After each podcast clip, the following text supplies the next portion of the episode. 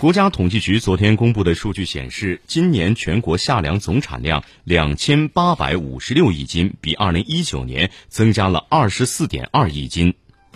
今年各地加强了农资调运和小麦田间管理总体看疫情对小麦生产没有产生很大的影响这也奠定了稳定全年粮食生产的基础。